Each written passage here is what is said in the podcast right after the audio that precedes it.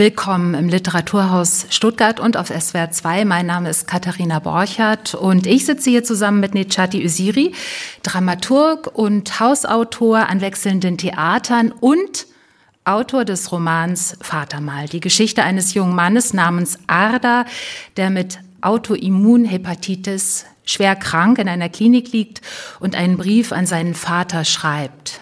Ada hat ihn nie persönlich kennengelernt. Er ging in die Türkei zurück und ließ seine Familie in Deutschland im Stich. Vater mal, vielleicht kein Vaterroman, eher ein Roman für einen Vater. Nominiert war er für den Aspekte Literaturpreis und er stand auf der Shortlist für den Deutschen Buchpreis. Gratulation. Über diesen Roman wollen wir heute Abend sprechen und über alles, was damit zu tun hat. Guten Abend, herzlich willkommen, Nechat Yusiri. Hallo, danke für die Einladung übrigens.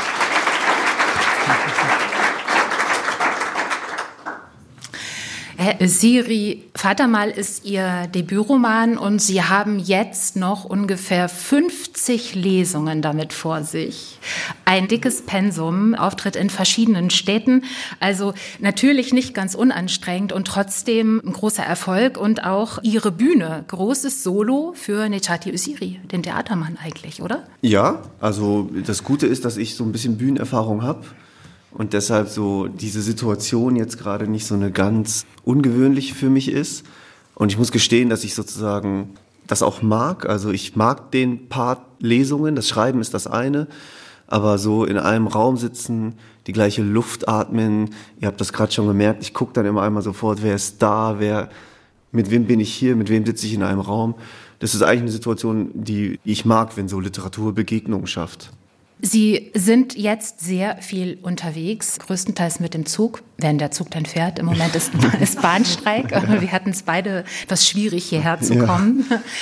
Aber Sie leben dann doch auch viel im Zug und äh, tun Sie das gerne? Was machen Sie da im Zug, wenn Sie da so viel sitzen? Ja, gute Frage. Also jetzt gerade ist es tatsächlich so, dass mir die Deutsche Bahn, also nicht nur wegen des Streiks jetzt, das kann ich irgendwie noch nachvollziehen, aber so grundsätzlich macht mir die Deutsche Bahn schon das Leben schwer. Es ist einfach, also es, es tut mir leid, aber es nervt mich. Ich wirklich, ich lebe in Zügen und ich habe teilweise eine Woche, in der muss ich 20 Züge nehmen und davon sind 19 zu spät. Mhm. Es ist der Normalfall, dass ich zwei Stunden Verspätung einplane. Und die tun dann immer so, als könnte man entspannt arbeiten. Alter, ich habe auf dem Berg besseres Internet als in der Deutschen Bahn. Und es ist halt, äh, nee, es ist äh, wirklich, es nervt mich ehrlich gesagt total. Deshalb, ich höre sehr viel Musik Mhm. Ich versuche zu lesen, aber was überhaupt nicht passiert, ist Schreiben oder sowas. Das, also das kann ich nicht. Nee. Ja. ja. Sie haben Germanistik und Philosophie studiert. Sie haben an verschiedenen Theatern erst äh, gejobbt, dann gearbeitet, dann schließlich selbst Stücke geschrieben. Sie waren in Berlin, Kreuzberg am Ballhaus-Nauninstraße, dann am Maxim-Gorki-Theater. Sie waren mal Hausautor in Mannheim am mhm. Theater und jetzt nun ein Roman, großer Text, langer Text auch. Wie kam das? Ist das auch ein Produkt der Corona-Zeit gewesen oder wollten Sie immer schon einen Roman schreiben? Oh nee, das hatte tatsächlich gar nichts mit Corona zu tun. Bei mir ist es nicht so, dass ich über das Genre oder über die Form herangehe. Auch nicht so sehr über die Sprache tatsächlich, sondern ich habe mal gehört, es gibt so drei AutorInnen, die, die über die Person rangehen, also über die Figuren, über die Charaktere, die, die über den Plot herangehen und die, die über die Sprache herangehen. Ich gehöre definitiv zu den Ersteren. Ich habe diese Geschichte und die Figuren schon ziemlich lange im Kopf ich habe letztens Aufzeichnungen gefunden, also so diese Szene, wo Arda vor dem Spiegel steht, bestimmt zehn Jahre alt, so, so Zeichnungen. Also ich laufe schon sehr lange mit sozusagen diesen Figuren herum. Dann ist es erst ein Theaterstück geworden, weil das der Auftrag war vom Maxim Gorki Theater. Mhm. Und dann habe ich aber irgendwie gemerkt, okay, ich bin damit noch nicht fertig und habe jetzt einen Roman geschrieben und ich bin mir immer noch nicht sicher, ob ich damit fertig bin, um ehrlich zu sein. Mhm. Aber was mich beruhigt, ist, dass andere AutorInnen das ähnlich machen. Die haben Figuren, die einfach wie so ein alter Ego immer wiederkommen oder so. Und in meinem Fall denke ich auch, ach ja, vielleicht, es gibt noch so viel zu erzählen. Man könnte noch so viel über die Freundinnen von Imran erzählen und, und auch Dinge, bei denen ich wieder denke, ah, okay, das ist mir nicht so gut gelungen. Das war ja beim Theaterstück schon so, dass ich dachte, ah, okay, mir ist da einiges nicht gelungen. Dann habe ich den Roman geschrieben und jetzt denke ich langsam wieder, ach ja, fehlt schon noch was. Ja, das Theaterstück heißt äh, Get Deutsch or Die Trying. Ich habe es als ein E-Book. Da sieht man also kurze Zeilen, sehr rhythmisch geschrieben. Also klar, sowieso alles Sprechsprache. Was schon in dem Stück drin ist, drin war, drin ist, das ist Hauptfigur Arda, mhm. seine Mutter Imran, mhm. seine Schwester Eileen und auch der Vater, der da noch Moat heißt und mhm. nicht Metin, ja. genau, hat seinen Namen geändert. Und äh, das Drama gliedert sich in Musiktracks. Würden Sie sagen, ist es eine Art Vorarbeit oder das ist einfach ein Prozess? Ja, also das Theaterstück, das Drama ist geschrieben wie ein Musikalbum. Das habe ich zumindest versucht. Es mhm. hat eine Vorderseite und eine Rückseite, wie so eine Platte, A-Seite, B-Seite. Und die A-Seite erzählt eben von Arda und seinen Jungs und die B-Seite erzählt dann von seinen Eltern. Die A-Seite von seinen Jungs, die ist halt sehr hip-hopig, viel Kendrick Lamar und so, was da sozusagen als Inspiration gedient hat. Und bei mhm. der B-Seite habe ich mich dann gefragt, naja gut, was ist denn die Elterngeneration von Hip-Hop? Und dann war ich beim Blues, Jazz, Soul. Die ist dementsprechend langsamer. Es gibt einen Chor vom Gospel und so weiter. Und was mir aber inhaltlich beim Theaterstück schon aufgefallen ist, und das hat damit zu tun, dass die Gesetze fürs dramatische Schreiben ein bisschen anders sind als fürs Romanschreiben war, dass die Mutter und die Schwester vor allem, also Imran und Eileen, das sind Nebenfiguren geblieben. Also alle Figuren sind Nebenfiguren im Theaterstück. Ardas Stimme ist schon sehr präsent, aber bei den beiden hat es mich besonders gestört, dass ich so denen irgendwie nicht gerecht geworden bin. Und das hat mich ehrlich gesagt nicht losgelassen. Und ich wollte diesen Figuren irgendwie gerecht werden. Und einer der Hauptmotivationen, daraus einen Roman zu machen, war die Geschichte der Mutter und die Geschichte der Schwester gleichberechtigt zu erzählen. Ja, tatsächlich habe ich mich gewundert, als ich den Roman las und Ada fängt so an, wir werden das auch gleich mhm. hören, spricht seinen Vater an und sagt, du bist nicht da gewesen und jetzt mhm. bin ich krank und ich erzähle dir jetzt mal. Das gibt's ja auch nicht aber im Theaterstück. Nee, im Theaterstück nicht, ja. genau, aber dann im Roman, genau. Und Ada sagt, ich erzähle dir jetzt mal, wer ich bin, im mhm. Grunde, wie ich gelebt habe bis hierher und erzählt dann aber eben auch sehr viel von seiner Mutter und seiner Schwester. Erzählt ja. also quasi die Familie. Ja, genau. Mhm. Und dass es aber diese Erzählsituation im Roman gibt, hat damit zu tun, dass man die im Theater nicht braucht. Es braucht im Theater keine Gegenwart. Die Gegenwart ist halt auf der Bühne. Ich würde nie auf die Idee kommen, in dem Theaterstück Gesichter zu beschreiben, weil da steht ein Mensch, das macht einfach keinen Sinn. Aber das Romanschreiben ist da schon so ein bisschen so, dass man, man braucht eine Gegenwart. Das heißt, ich brauchte eine Erzählsituation. Ehrlich gesagt, mir haben auch relativ viele Leute gesagt, du brauchst diese Situation im Krankenhaus nicht. Arda kann doch einfach die Geschichte erzählen. Aber ich vom Theater kommend habe mich gefragt, okay, wer erzählt das wem?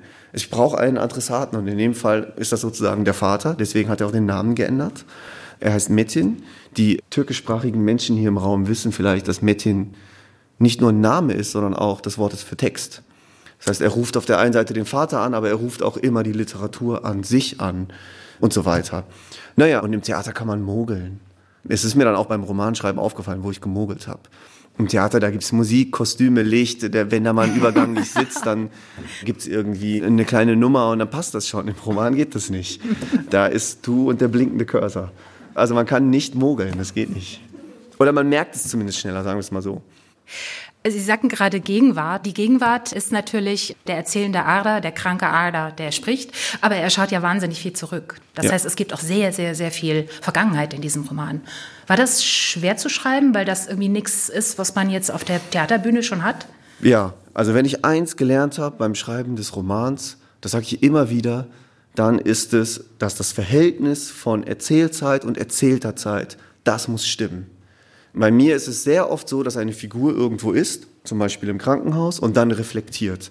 Und dieser Part, also sozusagen das, was erzählt wird, die Rückblende, das muss irgendwie in einem guten Verhältnis sein zu dem Part, zu der Erzählzeit an sich sozusagen. Das eine darf nicht zu lang werden, dann vergisst man die andere Situation wieder. Die eine Situation darf aber auch nicht, also jetzt zum Beispiel das Erdbeben Imran ist in der Badewanne und denkt an ihren Tag. Und dann wird erzählt von wie sie auf dem Weinberg gearbeitet hat, im Weinberg und so weiter und so weiter. In der Türkei, als sie genau. Kind war. Mhm. Genau, und das ist ein bisschen wie Kochen. Also da muss das Verhältnis stimmen. Nicht nur die Zutaten an sich, sondern die verhältnismäßig. Ich tue so, als könnte ich kochen. Ich kann überhaupt nicht kochen. Aber ihr wisst, ihr wisst, was ich meine. Ähm, sozusagen die, die Verhältnismäßigkeit muss stimmen. Ja. Ich hätte ja auch gedacht, ein großer Unterschied zwischen dem Schreiben eines dramatischen Textes und der Weiterarbeit mit einem dramatischen Text und dem Schreiben eines Romans ist auch, dass man bei allem, was man am Theater macht, immer in der Gruppe ist und ein Team hat. Auf jeden und, Fall. und Ja. Wenn man einen Roman schreibt, ist man irgendwie viel alleine oder fast immer alleine, dachte ich. Dann habe ich das Vorstellungsvideo zum Bachmann-Wettbewerb gesehen. Da haben Sie gelesen, 2021. Und da gibt es immer so kleine Videos, wo die Autoren äh, vorgestellt werden und äh, Sie auch. Und da laufen Sie durch die Berliner Adalbertstraße und Sie erzählen, Schreiben ist bei Ihnen überhaupt nicht einsam, auch nicht Romanschreiben. Denn Sie schreiben selbst einen Roman immer mit anderen zusammen. Was heißt das? Also ich habe so Freundinnen, die auch schreiben, Sascha Salzmann, Dennis Udlo, Sharon O'Toole und so weiter, Max Czolek. Also das ist wie so ein kleines Netzwerk. Und was wir tun ist, wir lesen gegenseitig unsere Texte und feedbacken uns. Das ist im Prinzip auch ein bisschen eine Ausrede, um miteinander abzuhängen, um ganz ehrlich zu sein. Aber es ist total schön, weil, weil ich merke so, ah, okay, wir sind alle ein bisschen, wir denken alle so an der gleichen Sache, in, auf unterschiedliche Arten und jeder mit seiner eigenen Sprache, aber trotzdem gibt es mir das Gefühl, weniger allein zu sein. Mhm. Es gibt einen ganz tollen Essay von James Baldwin, The Artist's Struggle for Integrity. Und da sagt Baldwin, Your pain is trivial, except in so far as you can use it to connect it with other people's pain. Mhm. Also dein Schmerz ist eigentlich egal oder irrelevant, so lange, bis du ihn benutzen kannst, um mit dem Schmerz von anderen zu connecten. Und das mag ich sehr an unserem Schreiben, dass wir uns auch gegenseitig über Literatur uns gegenseitig spiegeln können, wie wir denken, wie wir funktionieren, was unsere Interessen sind und so weiter das ist wirklich eine gemeinsame Arbeit. Und die Sache, Sie sagten gerade, Sie und äh, die Autorinnen, die Sie genannt haben, Sie denken an derselben Sache herum und Sie teilen auch einen Schmerz. Welche Sache ist das oder welcher Schmerz ist das? Hm, das sind unterschiedliche Sachen. Also mit Dennis Uto verbindet mich zum Beispiel, glaube ich, das Interesse an Erinnerung. Mit Sascha Salzmann verbindet mich auf eine Art so ein extrem empathischer Blick also das ist das, was ich an Saschas Schreiben wirklich schätze, dass Sascha so sehr nah an die Figuren rangeht und zwar so nah, dass das keine Labels mehr sind, dass die so alle Zuschreibungen von sich abschütteln. Das ist etwas, das ich versuche und so weiter und so weiter. Und ich glaube, am Ende schreiben wir alle politisch. Alle von uns leben sozusagen in einer Welt und gehen durch diese Welt mit den Augen offen für die unterdrückenden Mechanismen. Also die Welt ist eine rassistische, also wird mein Buch auch davon erzählen. Die Welt ist eine sexistische, also wird mein Buch auch davon erzählen und so weiter. Und das ist etwas, was uns, glaube ich, auch verbindet. Hm. Dann hören wir doch mal was. Hören wir äh, den Anfang Ihres Romans. Die Situation ist die, wir haben es gehört, Ada liegt schwer krank im Krankenhaus und ja, spricht und schreibt an seinen Vater. Oder er spricht und Sie schreiben. ja, so. Hm. Er schreibt schon auch. Er sagt das auch an einigen Stellen, dass er das sozusagen abends aufschreibt. Okay, seid ihr bereit? Wenn du das hier liest, Papa, und hier stocke ich schon. Soll ich dich wirklich so nennen? Ich weiß, dass Eileen dich so nennt, wenn sie von dir erzählt. Wirklich nur ganz selten. Bilde dir jetzt nichts ein. Aber anders als Eileen habt ihr mich auch noch lachend zwischen euch fliegen lassen. Eine Hand du, eine Hand Mama und dann hoch. Und wie diese Erinnerung hat Eileen auch das Wort Papa noch aus dieser Zeit. Bei mir ist es anders. Ich habe es oft ausprobiert. Papa, Vater, Baba. Das Wort auszusprechen ist gar nicht so schwer, nur danach geht es irgendwie nicht mehr weiter. Merkwürdiger noch als Papa zu sagen, ist es mich sagen zu hören. Es klingt wie ein Fremdwort, das ich irgendwo aufgeschnappt oder nachgelesen habe. Wenn ich es benutze, wirkt es gespielt. Wie sagt man Papa, ohne dass ein Fragezeichen zu hören ist? Bis ich eine Antwort habe, bleibe ich bei Metin. Also, wenn du das hier liest, Metin, werde ich tot sein. Ich habe mir oft vorgestellt, wie es sein würde, wenn ich irgendwann erfahre, dass du gestorben bist. Versteh mich nicht falsch. Ich habe dir nicht den Tod gewünscht. Ich glaube nicht, dass du ein schlechter Mensch bist. Im Gegenteil, wahrscheinlich bist du nach dem Gefängnis der sanfteste, liebevollste Vater der Welt geworden. Bestimmt kommst du spät abends von der Arbeit nach Hause und deine zweite Frau liegt im Schlafzimmer schon auf ihrer Seite des Bettes. Sie trägt einen rosa Satin-Schlafanzug ein, wie du ihn Mama mal zum Geburtstag geschenkt hast, obwohl überhaupt kein Geld dafür da war. Auch diese Geschichte kenne ich von Eileen. Womöglich blättert deine zweite Frau durch eine Zeitschrift mit Bildern teurer Möbel, Gurkenmaske im Gesicht, die Haare ins Handtuch gewickelt.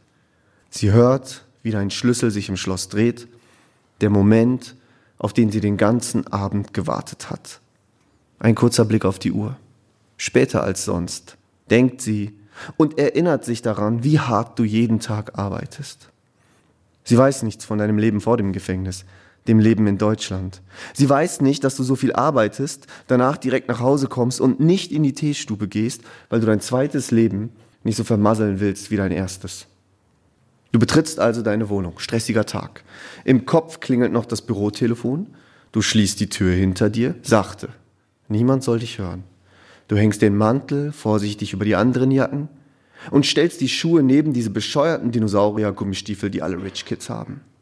Du betrittst deine neue Wohnung so leise, wie du unsere damals verlassen hast, als du dich nachts aus dem Bett meiner Mutter geschlichen hast. Ein Zettel deiner neuen Frau in der Mikrowelle. Äh, auf dem Küchentisch. In der Mikrowelle sind Mante, Joghurt im Kühlschrank. Du siehst, im Schlafzimmer brennt noch Licht. Du lockerst deine Krawatte, ein Kuss auf die grün vercremte Stirn deiner Frau, vielleicht ein schneller Dialog. Weck ihn nicht, keine Sorge. Dann zurück in den Flur, und der Holzboden knarrt unter deinen Füßen. Du öffnest die Tür am Ende des Flurs einen Spalt, ein Lichtstreifen fällt auf einen schwarzen, wuscheligen Kopf am Ende des Bettes, darüber das Fenster. Du setzt einen Fuß auf den Teppich, einer von diesen mit Straßen und Parks und so. Pass auf, dass du im Dunkeln nicht auf einem Auto ausrutscht und dir das Genick brichst, Mädchen. Du setzt dich an die Bettkante deines jüngsten Sohnes, legst eine Hand auf die Decke und die andere streichelt seine Finger. Du bildest dir ein, er würde im Schlaf spüren, dass du da bist. Selbst wenn heute Nacht wieder ein Militärputsch stattfindet. Selbst wenn sie kommen, um dich abzuholen. Selbst wenn in diesem Moment ein Freund des Mannes, den du getötet hast, durch das Fenster des Kinderzimmers einbricht, um seinen Kameraden von damals zu retten. Du bist bei deinem Sohn. Und während du das denkst, hörst du ihn leise atmen siehst draußen die Minarette hinter den im Wind raschelnden Baumkronen, Mond, Sterne, alles da.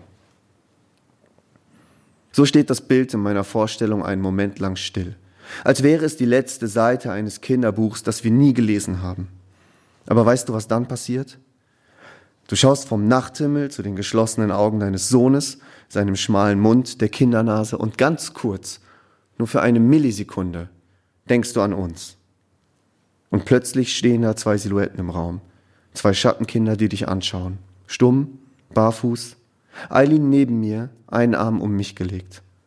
Du erkennst unsere Gesichter nicht, aber du weißt, dass wir es sind und dich schon die ganze Zeit beobachten. Du stehst auf, gehst an uns vorbei, legst dich neben deine zweite Frau. Schatz, alles gut? Ja, bin nur müde. Du schaltest das Licht aus, und wenn dein Sohn morgen früh aufwacht, wird ihm auffallen, dass ich nachts alle Autos auf dem Teppich umgeparkt habe. Als ich erfuhr, dass ich ins Krankenhaus muss, bin ich sofort zurück nach Hause gefahren. Vielleicht bin ich wie diese Fische, ich glaube es sind Lachse, die sich irgendwann gegen den Strom auf den Weg machen, zum Ort ihrer Geburt schwimmen und dort sterben. Das Gute daran ist, dass Eileen und Mama mich besuchen können. Und weil es in diesem beschissenen Krankenhauszimmer nichts zu tun gibt, haben sie keine andere Wahl, als auf meine Fragen zu antworten und endlich mit mir zu reden. Allerdings reden sie nur mit mir. Eileen und Mama haben seit über zehn Jahren kein Wort miteinander gewechselt. Sie achten darauf, mich zu unterschiedlichen Zeiten zu besuchen, damit sie nicht gemeinsam in einem Raum sitzen und dieselbe Luft atmen müssen, weil sonst wahrscheinlich eine von ihnen nach einer herumliegenden Gabel greifen und sie der anderen in den Hals jagen würde. Wenn sie nach den Besuchen mein Zimmer verlassen, frage ich mich manchmal, ob sie das gleiche denken wie ich, dass sie bald nur noch einander als Familie haben. Es sei denn, irgendeine der Therapien schafft es, mein Immunsystem davon zu überzeugen, dass ich doch ich bin. Mit anderen Worten, Unsere Zeit rennt mit hin.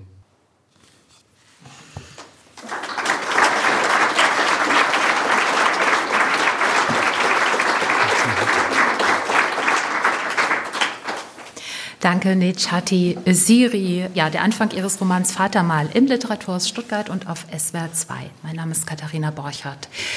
Sie haben diesen Text, also den Anfang äh, des ersten Kapitels, auch beim Ingeborg-Bachmann-Wettbewerb vorgelesen. Ich habe jetzt nicht geprüft, ob das Wort für Wort übereinstimmt mit dem, äh, was im Roman jetzt äh, gelandet ist, ob Sie ein bisschen dran gearbeitet haben. Ja, genau. Wie ist das? Vor zweieinhalb Jahren das vorzulesen und es jetzt vorzulesen, hat sich Ihr Verhältnis zum Text verändert?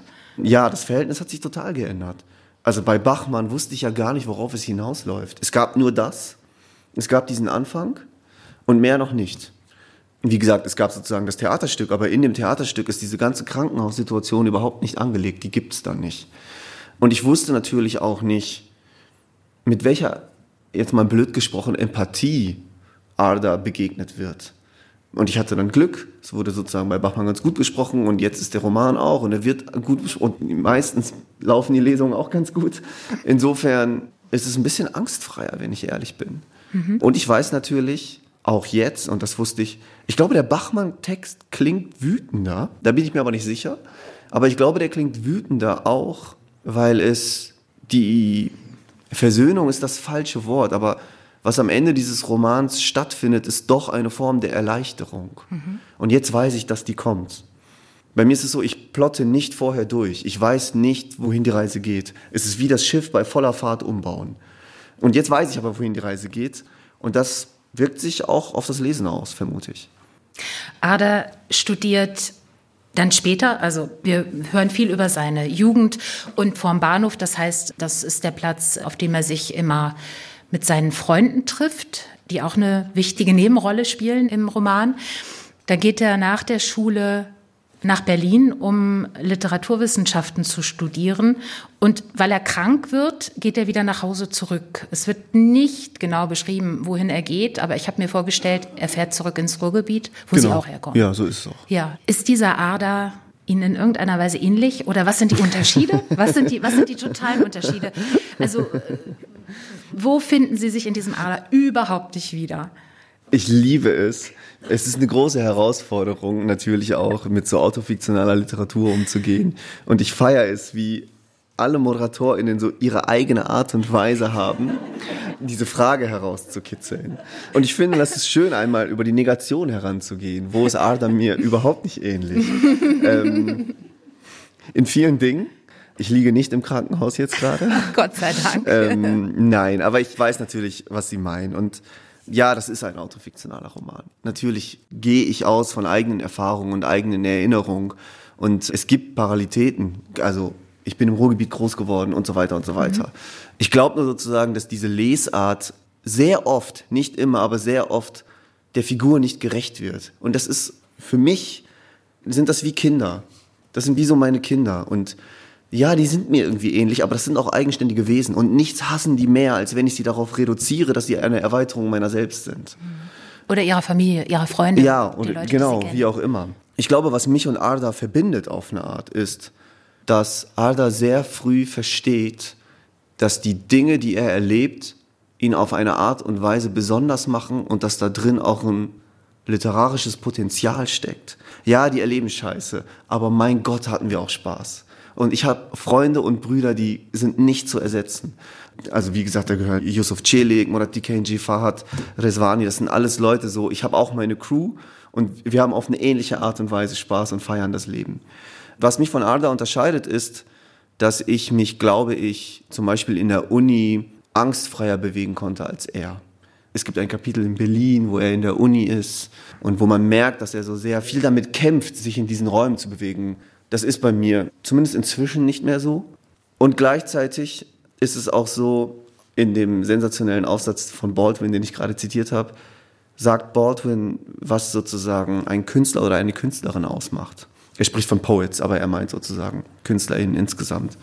Und es ist das Gefühl, nirgendwo so richtig zuzugehören. Man fühlt sich immer auf eine Art ein bisschen wie ein Alien. Man gehört nie so richtig dazu. Und dazu kann ich schon relaten. Das ist schon etwas, was ich kenne. Und ja, ich, ich habe diese Theaterwelt und die Kunstwelt und die Kulturwelt. Und natürlich bin ich Teil dieser Welt so und ich habe eine merkwürdige Hassliebe zu Kleist, alleine das schon so. Aber gleichzeitig höre ich permanent Hip-Hop und hänge mit meinen Freunden gerne ab in der Shisha-Bar. Äh, und das beißt sich manchmal und, und so weiter. Also das, das ist die Realität. Und das ist auf eine Art ein Code-Switching, dass Menschen, die immer schon sich in unterschiedlichen Welten bewegen mussten, beherrschen. Und auch das ist ein literarisches Potenzial. Ich glaube, dass es hier und da gelungen ist, sagen wir mal, dass das unterschiedliche Sounds im Roman sind, hängt sehr viel damit zu tun, dass ich schon immer Code-Switching betrieben habe. Ich wusste immer schon, ah, okay, ich habe eine Abiturstimme, ich habe eine Stimme, mit der ich mit Polizisten rede, ich habe eine Stimme, mit der ich mit meiner Mutter, meiner Schwester und meinen Friends rede und so weiter. Hm. Ja, vielleicht so. Mhm. Der Ader im Roman hat auch eben die Abi-Stimme, davon erzählen Sie, und er gilt unter seinen Freunden als der, der gut labern kann. Ja. genau. Das heißt, er ist eloquent im Grunde. Denken die anderen zumindest. Denken, ja. kommt immer auf die Sichtweise an, genau. Also denken die anderen und er entscheidet sich dann ja auch nach dem Abi eben Literaturwissenschaften zu studieren. Für mich kam es im Roman ein bisschen plötzlich, weil ich bis dahin ihn noch gar nicht als Lesenden und Schreibenden wahrgenommen hatte. Ja. Wie ist es bei Ihnen denn gewesen? Sie haben schon vorher immer auch geschrieben in der Schule. War das irgendwie klar, dass es irgendwie in Richtung Schreiben geht oder zumindest erstmal in Richtung Lesen? Denn Sie haben ja auch Germanistik, Philosophie studiert. Ja und nein. Also irgendwie, ich bin so mit Hip-Hop groß geworden und das ist für mich sozusagen der erste Zugang zur Literatur gewesen, tatsächlich. Also ich habe wirklich mir auch immer die Texte angeguckt. Das war für mich meine Lyrik, meine Poesie, meine Gedichte. Und ich habe auch in, während der Schulzeit schon auf eine Art geschrieben. Ich wusste nur nicht, dass ich schreibe. Und ich bin auch nie morgens aufgewacht und habe gedacht, ah, ich werde Dramaturg oder ich werde Autor. Ich hatte viel Glück, um ehrlich zu sein. Ich habe hab ich ja gerade schon versucht zu beschreiben. Ich hatte einen Haufen Menschen, die mich gefördert haben. LehrerInnen, es kann so entscheidend sein, was einzelne Lehrerinnen zu einem sagen. Das ist, also wirklich. Aber auch sozusagen das Maxim Gorki Theater, das Balausen-Naunin-Straße. Ich hatte ganz viele Stationen, die mich fast schon dahin gepusht haben. Ich hätte niemals mein erstes Theaterstück geschrieben, wenn mich Sascha nicht eingeladen hätte in diese Literaturwerkstatt. Und dann haben die sozusagen die Hälfte gelesen haben gesagt, haben mir den Auftrag gegeben, schreibt es zu Ende. Und so führte immer eins zum nächsten. Und heute noch, wenn ich ganz ehrlich bin, denke ich, ich verarsche eigentlich alle. Ich habe so getan, als hätte ich einen Roman geschrieben. Und irgendwann wird das auffliegen. Aber ja, ich mache jetzt erstmal weiter. Jetzt gerade schreibe ich ja nicht, jetzt gerade lese ich mehr. Jetzt gerade fällt es mir schwer zu sagen, ich bin Autor. Ich bin eigentlich mehr Leser jetzt gerade. Ich glaube, der Punkt war tatsächlich das Theater. Was ich interessant fand, ist, dass Sie Germanistik in Deutschland studiert haben, aber auch in Istanbul eine Station hatten. Ja, ich habe ein Auslandsjahr gemacht. Ja, ja, Germanistik in Istanbul. Wie, wie, war das? Also ist das witzig. Ganz, witzig. ist das ganz anders als hier? Naja, das ist halt wie, als würden sie Französisch in Deutschland. Also man kann ja, ja das man, gibt's ja auch. Genau, also ja, es war witzig, weil es ein Erasmus ist und weil das meistens eine, sagen wir mal, aufregende Erfahrung ist. Aber es war schon auch für mich besonders, mal sozusagen einen nicht-deutschen Blick auf deutsche Literatur zu haben. Ja, ja vielleicht absolut. werden da andere Sachen gelesen ja. auch. Ja, Weiß aber ich, ich, muss zugeben, ich habe auch wenig studiert. Okay. Während meines, Gut. Ähm, während meines ich da jetzt nicht ja, weiter nach. ähm, Und wie ist es mit dem Türkischen? Es sind einige türkische Sätze, Redewendungen äh, drin im Roman. Wie gut ist hier Türkisch? Wie viel Türkisch sprechen Sie?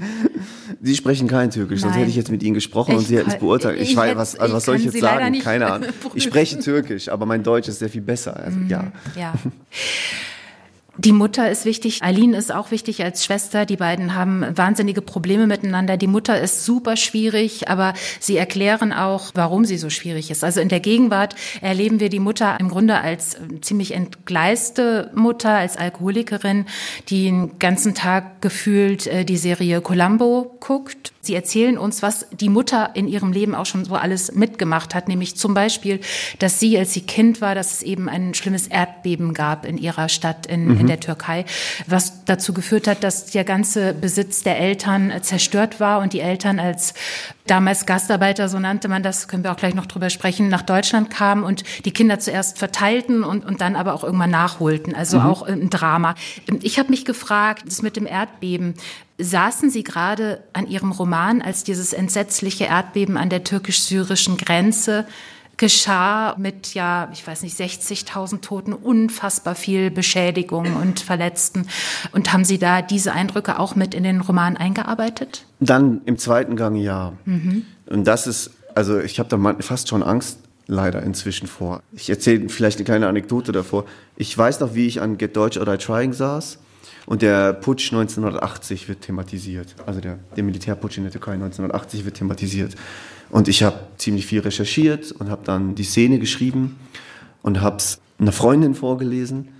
Und ich war ganz stolz darauf. Und sie hat gesagt, ey, man merkt, du weißt alles darüber, du hast viel recherchiert, aber es ist so langweilig. Diese Szene funktioniert nicht. Es ist so wack. Du musst das schreiben, als würde das heute passieren. Und dann, kein Scheiß, habe ich in dem Moment ein Video von einem Freund bekommen, über WhatsApp, wie ein Helikopter auf ein Gebäude schießt. Genau in dem Moment.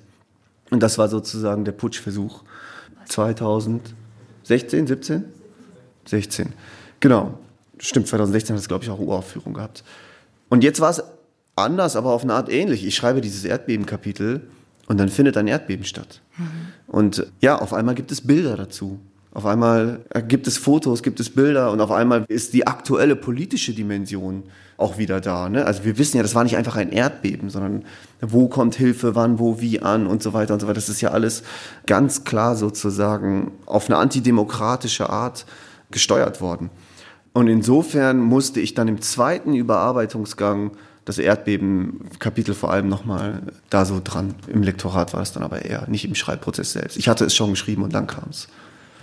Und der Militärputsch, das vielleicht nur kurz zur Erklärung, spielt eine Rolle für den Vater, ja. der 1980 aus der Türkei floh, dann eben für einige Jahre in Deutschland war, es dabei nicht aushielt und wieder zurückging und dann auch ins Gefängnis kam, aber dann eben auch wieder raus.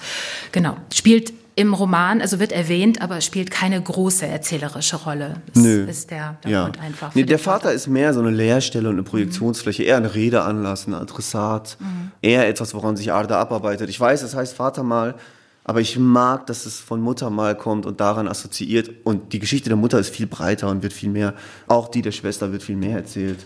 Ich sage das nur, um so ein bisschen Erwartungsmanagement zu betreiben. Wenn Sie eine Geschichte über den Vater, das ist es nicht. Zum Beispiel Vaters Meer, großartiger Roman von Dennis Utlu. Da wird der Vater sehr viel mehr porträtiert, würde ich behaupten, aber ja. Ja.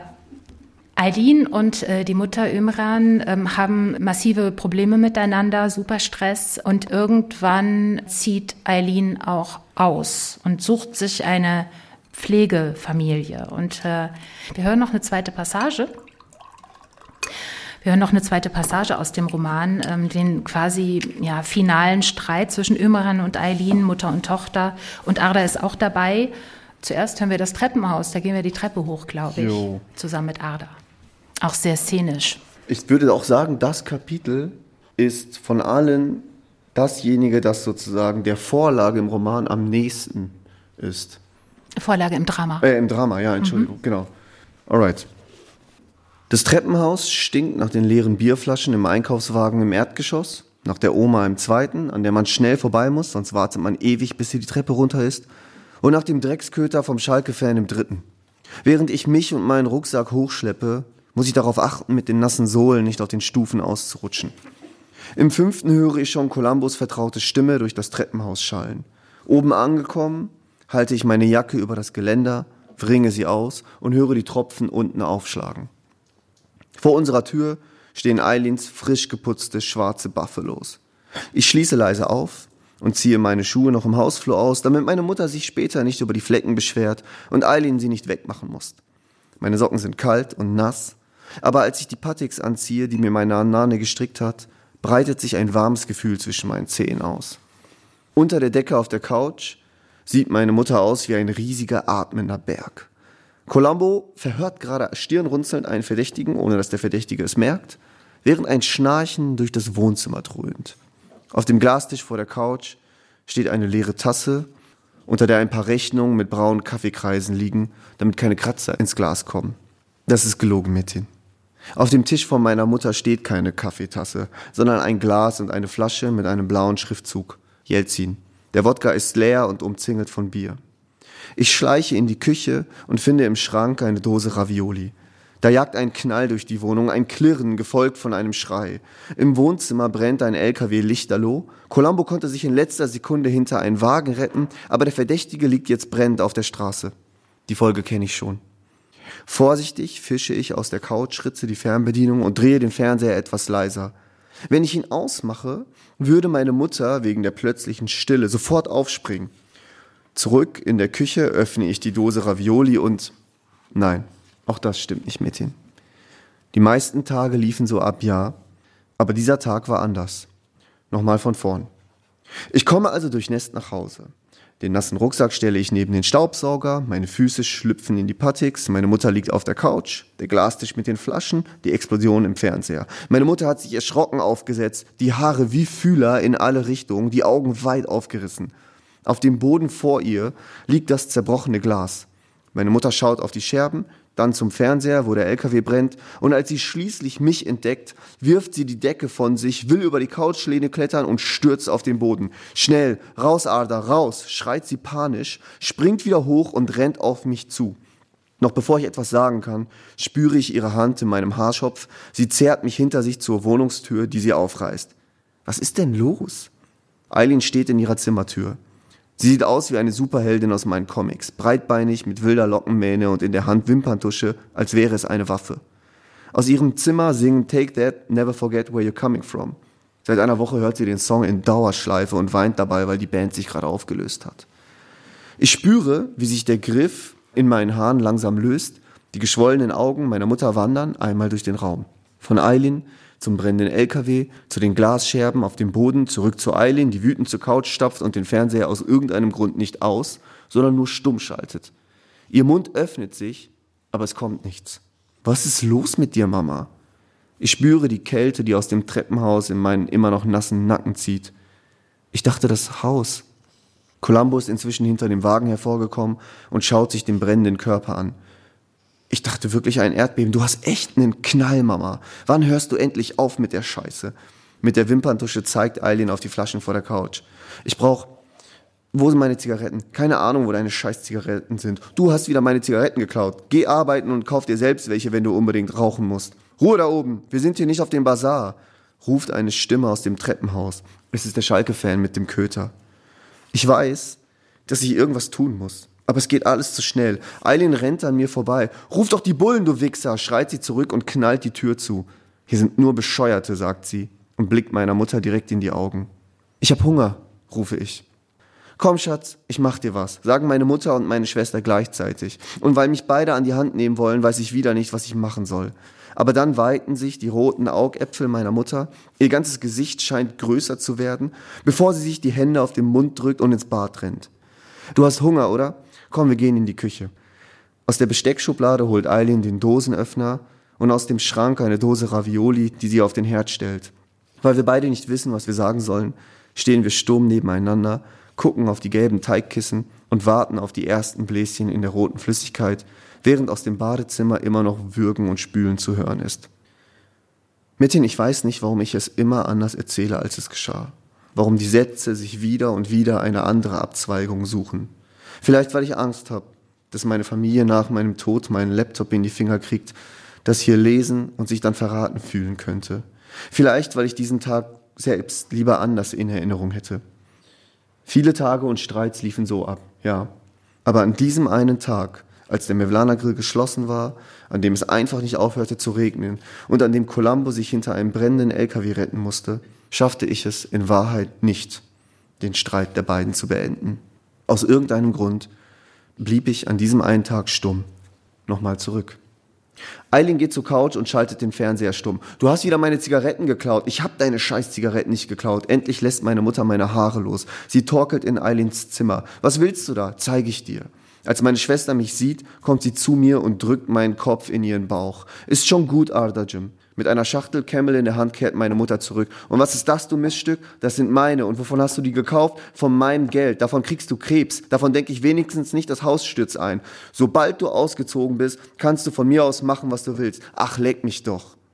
Meine Mutter lässt die Schachtel neben ihre Füße fallen. Sie holt weit aus. Und ich spüre, wie Eileen ihren ganzen Körper anspannt. Die Erschütterung, als die Hand meiner Mutter im Gesicht meiner Schwester einschlägt, fährt ihr die Wirbelsäule hinunter bis in den Bauch gegen den sie immer noch meinen Kopf drückt. Aiden lässt mich los. Sie fasst sich an die Lippe und an ihren Fingerspitzen ist Blut. Ihr Gesicht nimmt schlagartig den Ausdruck einer Porzellanpuppe an, der mit einem roten Stift über dem Mund gemalt wurde. Ich bin immer noch zwischen ihnen. Ich habe meine Schwester noch nie so gesehen. Da ist kein Hass und keine Wut, sondern nur Leere. Völlig regungslos schaut sie in die geröteten Augen unserer Mutter, die selbst erschrocken zu sein scheint. Noch nie hat sie einen von uns beiden geschlagen. Aber weil es jetzt einmal passiert ist, rechne ich damit, dass unsere Mutter nochmal ausholt. Vielleicht als Strafe dafür, dass Eileen sich gar nicht wehrt, nicht zurückschreit, nicht mal von der Stelle weicht, sondern sie einfach nur anblickt. Oder sie stürzt sich nach vorne und nimmt Eileen fest in den Arm. Beides würde irgendwie Sinn ergeben. Aber meine Mutter lässt den Arm sinken und der Moment, in dem es hätte weitergehen können, ist vorbei. Irgendwas ist gerade kaputt gegangen. Eileen kniet sich zu mir herunter. Sie küsst mich auf die Stirn. Tut mir leid, Bruderherz, flüstert sie in mein Ohr, bevor sie sich unsere Mutter zuwendet.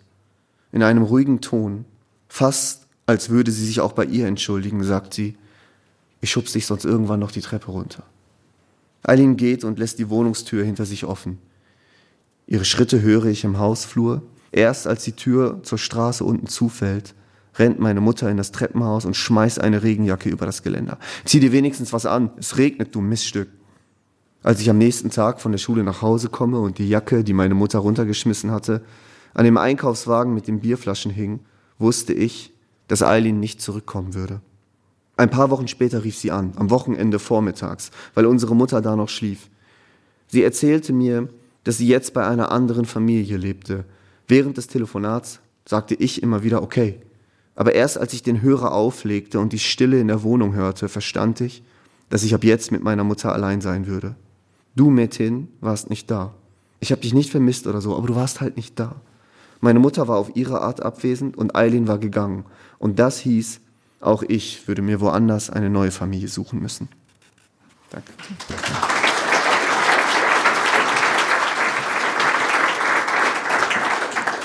Danke, Nechati Öziri. Eine Lesung aus Vatermal. Sie hören SWR 2. Ja, eine neue Familie suchen, das sind dann auch die Freunde aus der Schule und auf dem Bahnhofsvorplatz, wo sich irgendwie alle Jugendlichen oder verschiedene Gruppen von Jugendlichen treffen.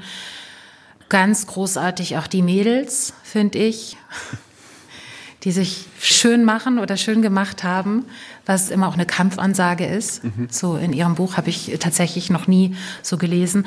Später, wenn Arda dann nach Berlin gegangen ist zum Studieren, hat er auch, naja, Freunde kann man vielleicht nicht sagen, vielleicht eher so Kommilitonen, mit denen er zusammen Seminare besucht und auch einmal ins Theater geht also die Szene geht so los, dass zwei sich irgendwie totlachen und zwar, weil, also so erzählen sie sich das, Kleist wollte Goethe aufs Maul hauen, weil er die Penthesilea schlecht fand und zwei lachen sich kaputt und Ada fragt sich so ein bisschen, er kommt da nicht so ganz rein oder nicht so ganz mit und die gehen dann das Stück angucken, mhm. Penthesilea. Nee, die was, gehen ein anderes Stück gucken. Was für ein Stück schauen sie? Die gucken Faust 2. Ach so. Aber es wird es nicht wird, ausbuchstabiert. Aber die, genau, ich die, dachte, ja. es ist eine Frauenfigur, die auftritt. Und äh, Faust 1 erzählt. Ah, okay. Das quasi nee, warum glotzt ihr so, sagt mhm. sie irgendwie. Aber weil ihr eine Brust raushängt, dachte ich, das ist die Amazone, der eine fehlt. Ah, ja, das, das stimmt. Wobei, warum glotzt sein. ihr so dann eher wieder auf Brecht zurückführen müsste und so weiter. Also die gucken Faust 2, aber es ist nicht so es wichtig. Nicht. Es ist nicht so wichtig, ja. aber ich habe mir trotzdem Gedanken darüber gemacht. Und okay, sag auch was. genau. Aber ich wollte noch nach Kleist fragen, auch wenn Sie dann Goethe geguckt haben und nicht Kleist. Ja. Wobei das irgendwie auch gut zusammenpasst, auch gerade in diesem Aus Maulhauen-Zitat. Sie haben die Verlobung von Santo Domingo, eine Erzählung von Kleist mal, Sie haben gesagt, korrigiert oder überschrieben oder neu geschrieben fürs Theater. Und Sie sagen, mit Kleist verbindet sie eine Hassliebe. Und ich wollte Sie total gerne fragen, worin besteht der Hass und worin besteht die Liebe? Also eine Praxis ist natürlich neue Geschichten schreiben, Get Deutsch oder Schweigen oder so weiter und so weiter und so weiter. Aber eine Praxis von mir im Theater also ist auch, einen Umgang zu suchen mit den gewalttätigen Geschichten, die es schon gibt. Und was ich mache ist, ich beschäftige mich sehr viel mit Klassikern, mit dem Kanon, wenn man so möchte. Und ich versuche das sozusagen, ich behaupte, ich mache das besser. Ich schreibe das besser. Also normalerweise würde man solche Geschichten überschreiben, also irgendwie ins Heute holen. Und was ich mache ist, ich hole diese Geschichten nicht ins Heute, sondern ich versuche heutig auf die Geschichten zu blicken. Das heißt, ich nehme mir erstmal die größten Arschlöcher, die ich so finden kann, Kleist, Wagner und so weiter. Und dann, also die wirklich die rassistischsten und sexistischsten Texte, die aber immer noch so relevant sind, dass sie sich halt leider in unser kollektives Bewusstsein eingeschrieben haben. Und mit denen beschäftige ich mich dann. Ich stelle erstmal Fragen daran. Also was ist daran eigentlich sexistisch? Meinen wir die Verteilung von Text? Welche Figur hat eine Backstory? Und meistens haben die Frauen keine Backstory. Welche Figur stirbt am Ende und so weiter und so weiter. Und dann versuche ich sozusagen erstmal all das zu lokalisieren. Und dann versuche ich diese Lücken zu füllen. Und Kleist war ein Meister im weglassen, das wissen wir. Aber dieses Weglassen hat auch eine manipulative Funktion. Viele von seinen Geschichten würden gar nicht funktionieren, wenn er nicht so viel weglassen würde. Und wenn man das dann zu Ende erzählt, passiert was Interessantes, nämlich auf einmal klappt's nicht mehr. Wenn man die Figuren ernst nimmt und die eine Agency hätten und so weiter und so weiter, müsste die Geschichte anders sein. Und das ist das, was ich beobachte. Ich versuche also erstmal die unterdrückenden Mechanismen zu spotten und dann passiert etwas Interessantes, wenn die Figuren einmal befreit sind von diesen, die sind wie Menschen, dann gehen die andere Wege. Und dann machen die auch Dinge, mit denen ich beim Schreiben nicht gerechnet habe. Und so werden politische Entscheidungen führen dann zu einer eigenen Ästhetik. Und so weiter und so weiter. Also das ist das, was sozusagen meine, ich korrigiere deutsche Klassikerpraxis ist. Das hat natürlich was total Didaktisches und auch was Gewalttätiges. Und das ist vielleicht auch der Bogen zurück zu Vatermal. Weil wir haben jetzt gerade den Streit zwischen Ümran und ihrer Mutter gehört. Und es ist mir schon auch wichtig zu sagen, ja, dass Imran erstmal sozusagen in diesem Kapitel vor allem daherkommt, als wäre sie irgendwie einfach sozusagen eine Alkoholikerin, die sich nicht um ihre Kinder kümmert. Aber dann wird ihre Geschichte erzählt und wir verstehen, wo das herkommt. Und ich glaube, Eltern sein bedeutet, versuchen es besser zu machen, sein Bestes zu geben und trotzdem unverzeihliche Fehler zu machen. Und ich glaube, Kind sein bedeutet, permanent zu versuchen zu verzeihen. Und in dem Fall versuche ich wirklich auch zu zeigen, wie sich die Geschichte wiederholt. Also ganz konkret, in dem Fall ist Imran ist Ardas Mutter, wie schon erwähnt, nach einem Erdbeben nach Deutschland gekommen. Beziehungsweise erstmal ist sie gar nicht nach Deutschland gekommen. Ihre Eltern gehen nach Deutschland. Imran ist also ein klassisches Kofferkind, dass ihre Eltern, weil der Familiennachzug damals verboten war, dass ihre Eltern nur einmal im Sommer sieht. Es gibt eine ganze Generation von Menschen in Deutschland, die dieses Trauma erlebt haben. Das sind so die sogenannten Kofferkinder. Die haben häufig ein dysfunktionales Verhältnis zu ihren eigenen Eltern. Und es kulminiert dann in einer Szene am Flughafen. Ümran kommt irgendwann an, nach Jahren wird sie nachgeholt und sie läuft an ihrer eigenen Mutter vorbei, weil die sich nicht erkennen, weil die einander so fremd geworden sind. Und sehr viele Jahre später dann, wenn Ümran selbst eine Tochter hat, und von ihrem Mann verlassen wird, muss sie arbeiten. Und sie arbeitet bei McDonald's und gibt ihre Kinder, ihre Tochter wiederum ihrer Oma. Und es passiert wieder die gleiche Form der Entfremdung. Und so entstehen intergenerationelle Traumata. Und das ist etwas, was mich immer interessiert. Mich interessieren immer die psychologischen Konsequenzen von politischen Entwicklungen, wie eben Gastarbeit, von politischen Umbrüchen, wie eben Putsch und so weiter. Als Autor, aber auch als Dramaturg müssen Sie viel lesen. Sie müssen schreiben, sie müssen beobachten. Was braucht man, wenn man Romanautor ist und auch weiterhin sein wird? Sein wird, weiß ich nicht.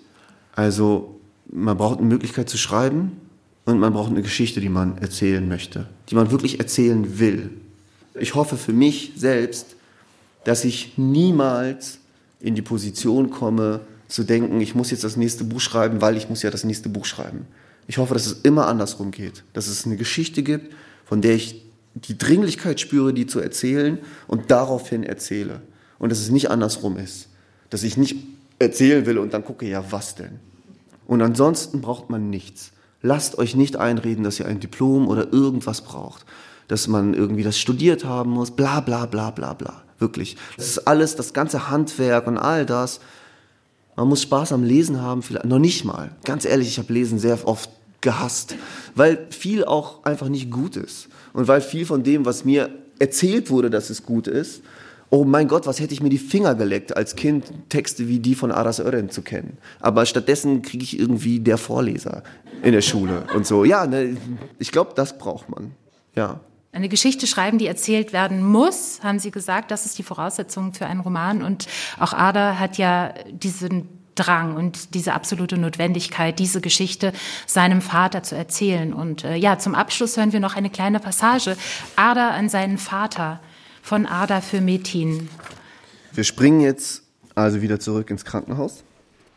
Hat der Text das letzte Wort? Also sagen wir danach nichts mehr? Weil dann würde ich jetzt schon Danke sagen. Ähm, ich würde auch noch mal Danke sagen, okay. wenn Sie gelesen haben. Okay, dann. Wir können auch zweimal Danke nee, nee, sagen. Ist gut. Du musst wissen, Metin, für mich hatten Väter immer etwas Angsteinflößendes. Wenn ich mir vorstelle, wie es gewesen wäre, bei dir aufzuwachsen, was du etwa davon gehalten hättest, dass ich entschied, Literatur zu studieren, dann steigt dieselbe Angst in mir hoch. Allerdings wird sie inzwischen schnell wieder eingeholt von der Erleichterung, dass ich nie von deinem Brot gegessen habe und dir nichts schulde, keine Rechenschaft, keine Erklärung. Ich habe mich nicht nur glücklich geschätzt, sondern ich war sogar stolz darauf, ausschließlich von Frauen großgezogen worden zu sein. Frauen, die mir jene Liebe schenkten, die sie einander nicht zeigen konnten und die mich mahnten, anders zu werden. Ich erinnere mich daran, wie mich meine Mutter nach jedem Essen mit den Worten Hier gibt's keine Paschas aufforderte, meiner Schwester beim Abspülen zu helfen. Sie wollte um jeden Preis verhindern, dass ich werde wie du, ein Mann, der seine Ideale für die Gleichheit aller nicht über die eigene Türschwelle ließ, wie meine Mutter es auszudrücken pflegte. Wäre ich bei dir aufgewachsen, hätte ich genau zwei Möglichkeiten gehabt. Nachahmung oder Abgrenzung. Du wärst der Maßstab gewesen, an dem ich und alle anderen mich gemessen hätten. Und vermutlich wäre ich dann nie ich geworden, sondern würde jetzt irgendeine Ingenieursscheiße studieren, würde in Fußballtrikot und Sonnenbrille in tiefer gelegten Autos flexen und selbstbewusst lächeln, so wie es mein Halbbruder auf seinen Facebook-Bildern tut. Ich habe mich gestern durch das Profil deines älteren Sohnes geklickt. Irgendwann bin ich hängen geblieben an einem Bild, auf dem er auf einer Liege steht und in die Kamera lacht. Weißt du, welches ich meine? Sein Lachen ist ungebremst glücklich. So glücklich, dass mir klar wurde, wie fadenscheinig meine jugendliche Erleichterung über deine Abwesenheit war. Denn sie beruht auf einer Vorstellung davon, was du bist. Oder eher, was du nicht bist. Auf keinen Fall sein darfst. Ein liebevoller Vater, der von seinen lachenden Söhnen Fotos am Strand macht. Danny, Bojan, ich und sogar Savas, aber der auf seine eigene Weise, sind die Söhne von Müttern. Die Männer, mit denen wir in Berührung kamen, die Arschlöcher auf unserem Dachboden, Bullen, Lehrer, Serkanamja, einfach alle, sorgten dafür, dass wir Angst bekamen vor der Berührung mit Männern und anderen Jungs, vor der zu zärtlichen, zu denen selbst seine feste Umarmung gehörte, weil man sonst sofort als schwul galt, genauso wie vor der zu harten, weil überall die nächste Prügelei wartete. Deshalb nahmen wir jeden Typen, der uns auf dem Bürgersteig entgegenkam, erstmal als Bedrohung wahr. Wir selbst wurden einander die Väter, die wir nicht hatten. Wir nannten uns gegenseitig Olum, schlugen uns aus Spaß in den Nacken, verteilten Prügel an andere und strahlten auf den Bänken durch unsere bloße Anwesenheit Gefahr aus. Wir übten ihr zu sein, auch weil es die anderen von uns erwarteten. Dieselbe Oma, die mich mit Liebe überhäufte, sagte auch immer wieder, dass ich der Mann im Haus sei. Und sie sagte es, weil du, Metin, es nicht warst. Ihr seid vielleicht abgehauen, aber wir konnten euch nicht entkommen. Ihr wart beides, weg und trotzdem da. Und deshalb hätten wir euch doch gebraucht, aber anders.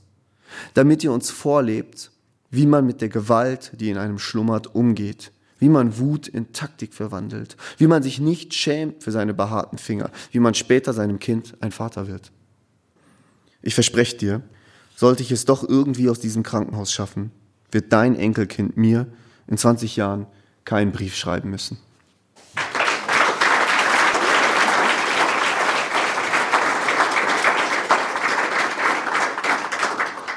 Danke, Nitschati Usiri. Nochmal danke. danke für die Einladung. Danke für die Lesung und das Gespräch. Ich bin Katharina Borchert und wir verabschieden uns aus dem Literaturhaus Stuttgart. Wir sprachen über Vatermal, den Debütroman von Nitschati Usiri, erschienen im Verlag Klassen.